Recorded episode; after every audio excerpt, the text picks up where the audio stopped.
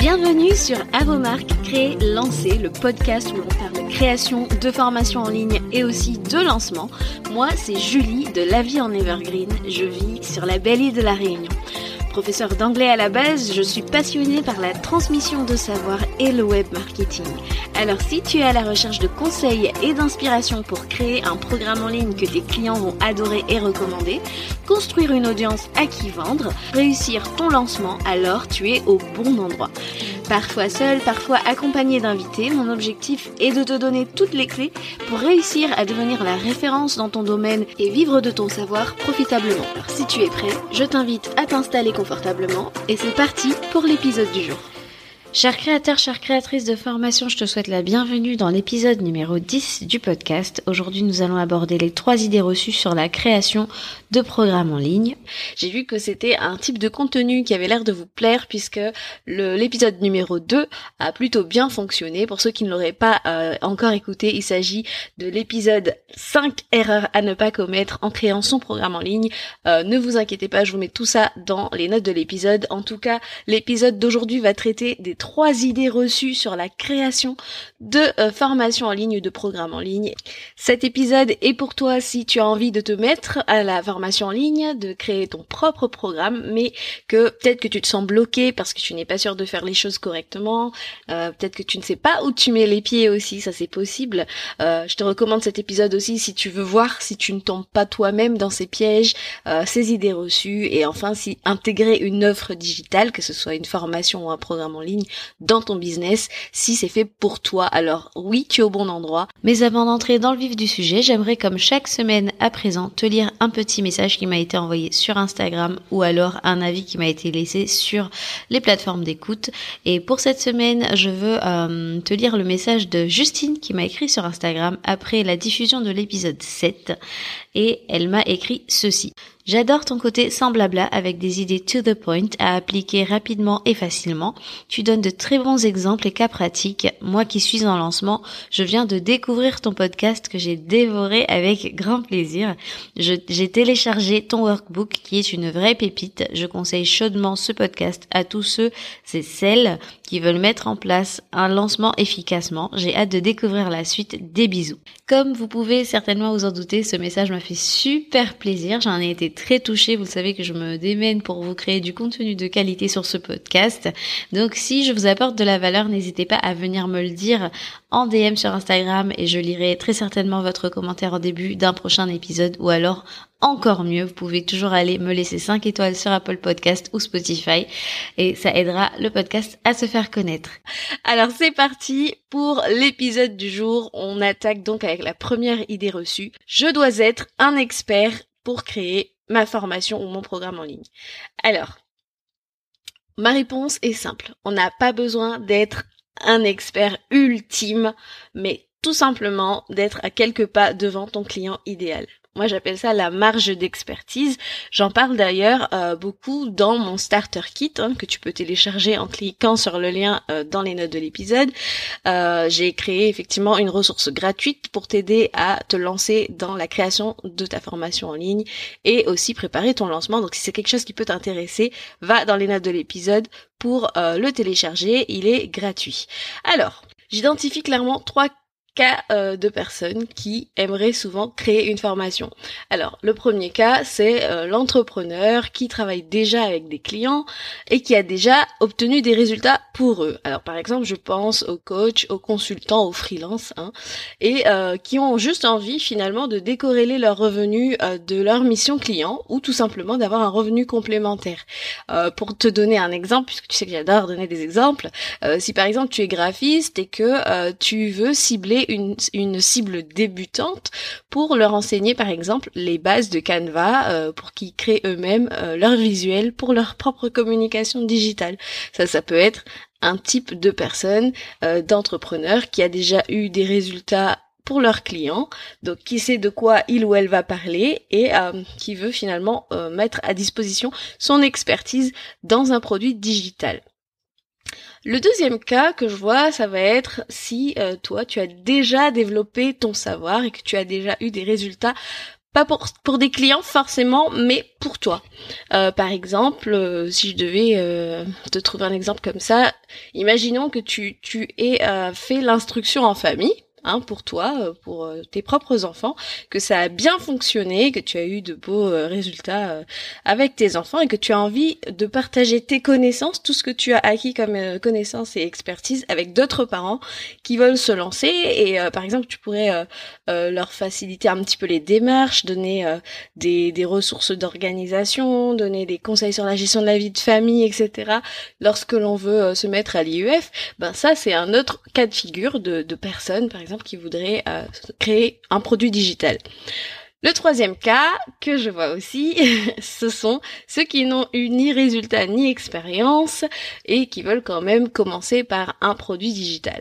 Alors, la réponse que je vais te donner ne va pas forcément te plaire, mais euh, si tu n'as pas encore eu de résultat ou d'expérience dans le domaine sur lequel tu souhaites enseigner, moi je te conseille euh, tout simplement bah, de commencer par là parce que sinon tu ne vas pas te sentir légitime et euh, tu seras moins armé quand le syndrome de l'imposteur qui frappe tous les entrepreneurs hein, à n'importe quel stade de leur avancée finalement ben tu, tu te sentiras euh, encore plus mal et, euh, et tu auras besoin de preuves sociales aussi pour vendre. Donc si tu n'as pas d'avis client je dis pas que c'est impossible, mais ça va être très compliqué et au niveau de la confiance que tu dois inspirer à ta clientèle cible, ça va être un peu compliqué. Et j'en parle d'ailleurs dans le Starter Kit qui est absolument pour toi si tu veux savoir quoi mettre en place avant de lancer ta formation. Donc je te recommande d'aller vraiment télécharger cette ressource, elle va beaucoup t'aider. Donc, je reviens pour mon cas numéro 1, mon cas numéro 2. Donc tu as un savoir à monétiser, une transformation à apporter. Donc dans ce cas, si tu es dans l'un de ces deux cas, let's go, on y va. Donc, ce que je veux te dire, c'est n'aie pas peur. Euh, je sais que tu as sûrement euh, des, pensées du genre mais qui suis-je moi pour créer ce programme en ligne? Tu as forcément un syndrome de l'imposteur qui te tourne autour et tu, as beaucoup de mal avec ça. Euh, il y aura toujours un plus débutant que toi. Ça ne veut pas dire que tu dois créer tout et n'importe quoi. Hein. Je t'invite à te nicher puisque ça va pouvoir montrer à ton client idéal que tu as une expertise particulière et ça, ça inspire Donc voilà pour ce que j'avais à dire pour cette première idée reçue. L'idée reçue numéro 2, c'est je dois impérativement commencer par une formation pour débutants. Alors, euh, si tu es un petit peu dans le milieu, tu sais certainement qu'il y a trois types de formations en ligne. Je n'invente rien, hein, euh, je te parle de euh, la classification qui a été créée par Amy Porterfield, hein, qui est un petit peu la référence dans ce domaine aux États-Unis. Donc, elle a identifié trois types de formations. Donc, alors je te donne les termes anglophones et puis je te donnerai un petit peu ma version juste derrière, mais selon elle, il y a trois types de formations, donc la formation starter, la formation spotlight et la formation signature. Alors, Qu'est-ce que euh, elle entend par formation starter? Alors il s'agit tout simplement d'une formation pour débutants qui va avoir une cible euh, de débutants. Donc c'est un programme un peu low ticket, c'est-à-dire euh, pas très très cher, très accessible. donc il est recommandé finalement si tu veux te tester aux produits digitaux, voir si tu aimes ça et surtout si finalement ton audience te connaît encore assez peu, ça va pas être une décision trop compliquée pour eux de passer à l'acte d'achat si le prix est abordable. C'est un petit peu euh, à la mode en ce moment. Euh, on entend beaucoup parler de tiny offer, petits produits. C'est à peu près ça. Hein. on va dire que ça peut s'assimiler à ça, voire même un truc un tout petit peu plus détaillé. Mais voilà un petit peu euh, l'idée qui est derrière le la formation starter, la formation pour débutants. La formation euh, Spotlight, pour moi, c'est plus une formation qui est focus sur un point particulier. Donc là, on va vraiment aller à la verticale. Là, on est plus dans euh, un pricing plutôt mid-ticket. Hein. On va approfondir une thématique en particulier. Ensuite, euh, il y a la formation signature qui promet une transformation totale à son client idéal. Euh, c'est pas forcément obligatoire euh, de commencer donc par une starter, euh, tu peux très bien aller sur de la signature ou de la formation Spotlight. Il faut aussi choisir quelque chose qui te fait vibrer, mais identifie bien ce que tu vas offrir, ce que tu vas apporter comme transformation.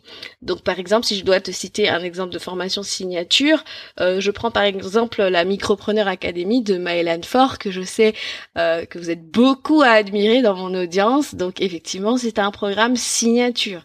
Il y a aussi la BSB Academy de The Boost, qui est aussi un programme signature, puisque finalement, la transformation, elle est totale ici. C'est quand même un programme qui est assez dense. Je viens de m'apercevoir que je fais beaucoup d'anglicisme, vous le savez. Hein.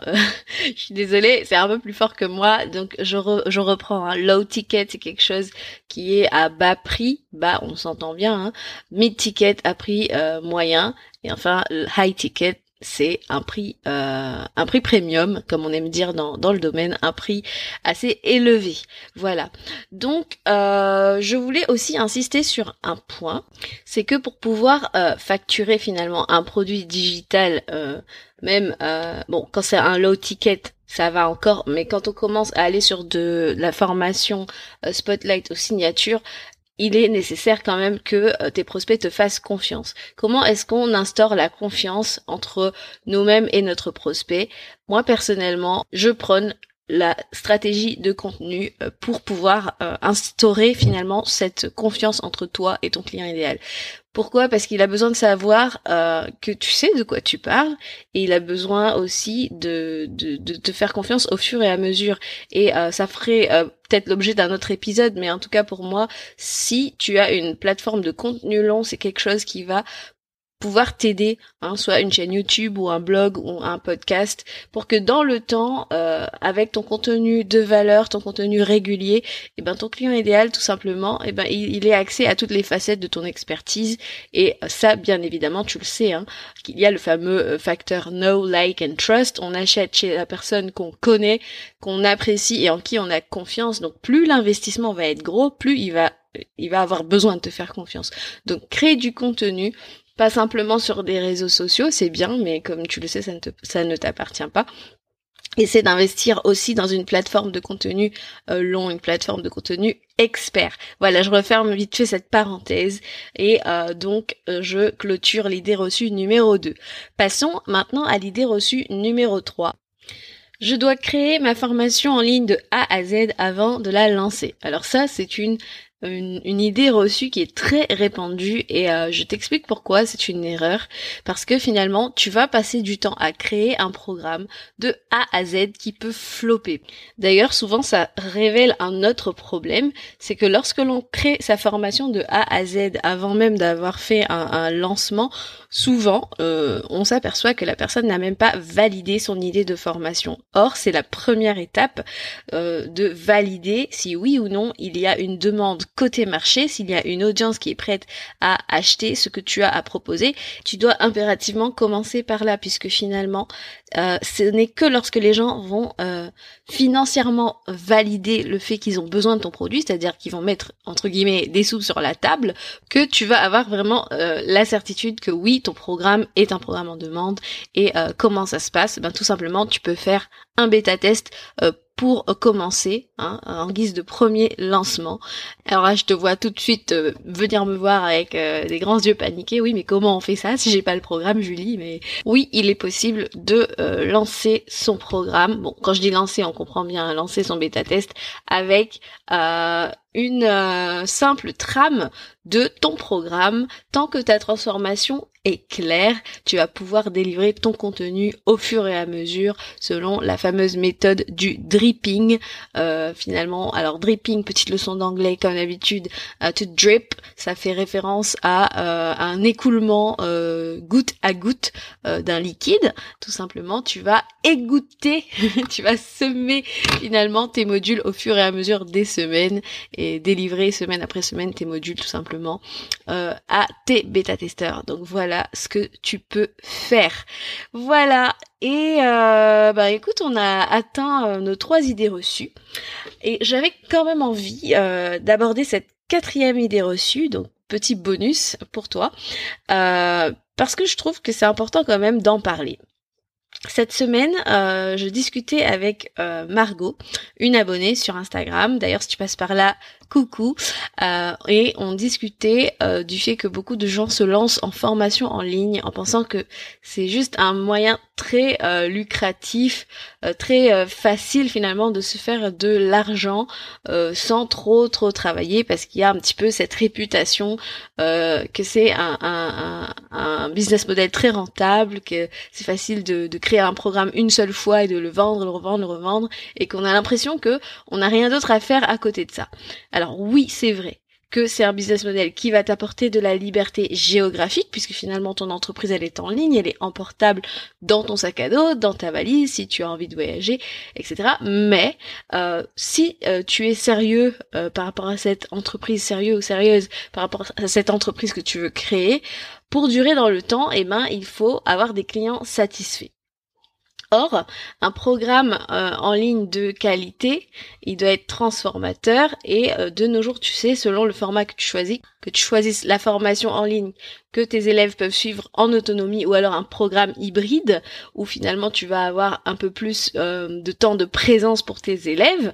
par exemple, si tu proposes des questions-réponses, des masterclass live, etc. eh ben, il va falloir être présent voilà, pour tes élèves. Et c'est une vraie activité. Et même quand, dans le cas de la formation en ligne, tu dois pouvoir répondre aux questions et aux réponses de tes élèves, et eh ben, ça demande quand même de l'implication de ta part. Par exemple, si tu veux aussi faire une refonte de ton programme quand ton contenu devient euh, obsolète, euh, par exemple, je, ne sais pas, je dis n'importe quoi, mais par exemple, si euh, tu as une formation sur ClickUp, ils sortent souvent des, des mises à jour, etc. Et si ta promesse a été d'apprendre à ton client idéal à apprendre à utiliser cet outil de A à Z, eh ben il est bien évident que tu vas devoir euh, fournir un travail d'actualisation de ta formation, d'actualisation de tes supports, qu'il va falloir que tu fasses de la veille par rapport à cet outil. Et euh, ça n'a rien d'ultra passif comme on peut l'entendre parfois. Euh, et euh, je trouvais qu'il était quand même important de souligner cette fameuse idée reçue que comme quoi quand on lance une formation en ligne, et eh ben on va se la couler douce et euh, boire euh, des moritos au bord de la piscine toute la journée et ne pas avoir à s'occuper de ses clients.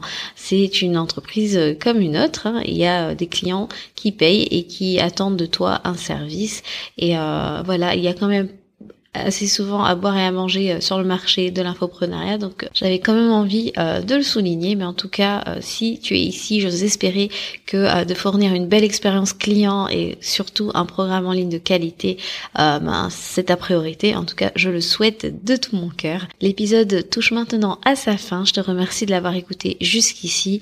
En tout cas, pour récapituler un petit peu ce qui a été dit, tu n'as pas besoin d'être le plus grand de tous les experts pour sortir ta formation en ligne il te suffit juste d'avoir une marge d'expertise, d'être à quelques pas euh, devant ton client idéal. Ensuite, tu n'as pas besoin forcément de débuter par une formation pour débutants. Si la transformation que tu veux apporter est complète, tu peux tout à fait aller sur un programme signature tant que tu as déjà euh, fait tes preuves, que ce soit pour toi ou pour euh, tes clients.